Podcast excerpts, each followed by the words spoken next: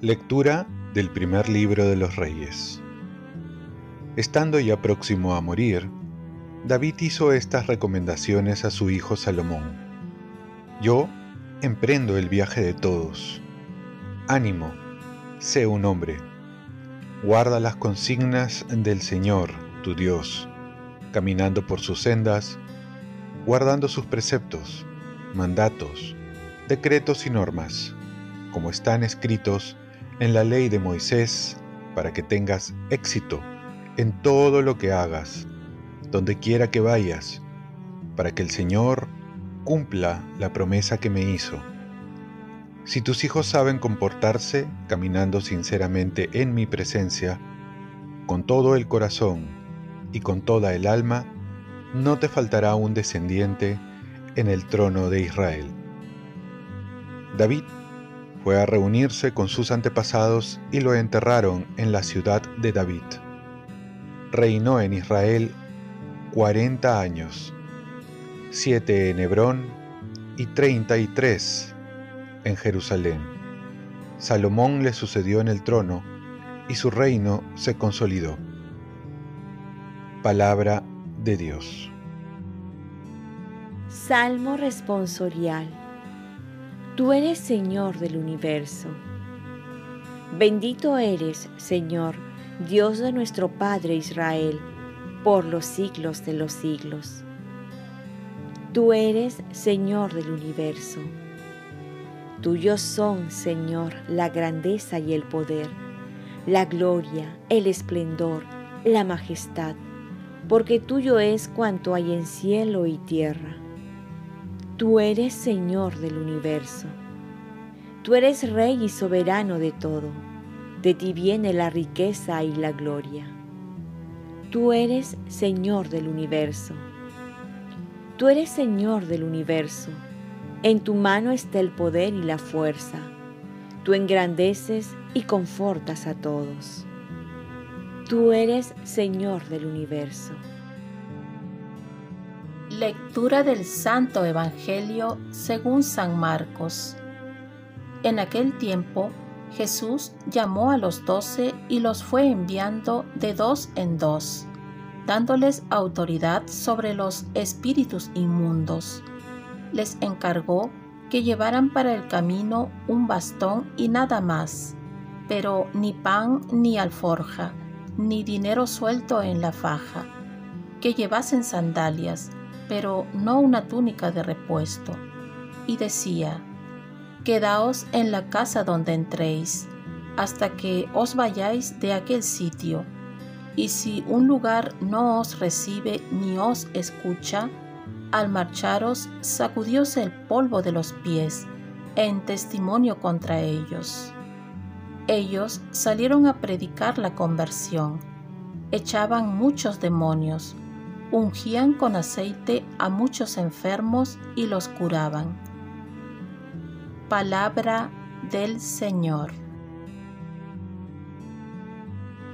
Paz y bien. No tenemos una misión, somos una misión. Jesús los envió de dos en dos. ¿Alguna vez has ido de misión? Es una experiencia maravillosa salir a pueblos lejanos e ir con lo mínimo necesario hacerte una buena caminata entre el frío, calor y lluvia, pasar por muchas pericias y llegar al lugar indicado para llevar la palabra de Dios, evangelizar. El Papa Francisco no se cansa de recordarnos que debemos ser una iglesia en salida, que tenemos que ir a las periferias. Ahora tenemos la oportunidad de ir a muchos lugares desde las redes, evangelizar por este medio pero esto no suple la presencia física de los misioneros, la experiencia misionera, de la cercanía a la gente y sobre todo de aquellos lugares donde no llegan las redes sociales, es lo que más pide la iglesia. Siempre habrá pretextos para no ir de misiones o de evangelizar. Por ello, Jesús nos dice que confiemos en Él y que también debemos rogar a Dios para que mande más obreros más misioneros, o mejor aún, que nos convierta a nosotros en misioneros. Y para los que no pueden ir de misión, aprendamos de Santa Teresita del Niño Jesús, una religiosa de la Orden de los Carmelitas que nunca salió del convento y tampoco fue de misión, pero todos sus sufrimientos y oraciones los ofrecía por los misioneros y además le movía el gran deseo de ser misionera. Ella decía, tengo la vocación de apóstol, quisiera recorrer la tierra, predicar tu nombre y plantar sobre el suelo infiel tu cruz gloriosa. Por ello, ella es patrona de los misioneros. Por lo tanto, tú también puedes ser un misionero y el Señor te espera y la iglesia también para que lleve su palabra a los lugares más recónditos donde nadie quiere ir. Y el trabajo del misionero comprende en predicar la conversión. He aquí lo primero, la conversión personal y paralelamente la conversión de los demás, porque llevar el Evangelio sin buscar la conversión no tiene sentido, o llevar la palabra sin creer que puede cambiar vidas tampoco tiene sentido.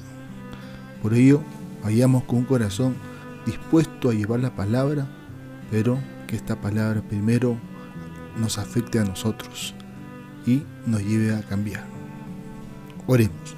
Virgen María, ayúdame a tener un espíritu misionero para llevar la palabra de Dios y aprender de ella cada vez más, abandonándome en los brazos de Jesús.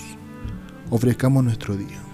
Dios Padre nuestro, yo te ofrezco toda mi jornada en unión con el corazón de tu Hijo Jesucristo, que siga ofreciéndose a ti en la Eucaristía para la salvación del mundo.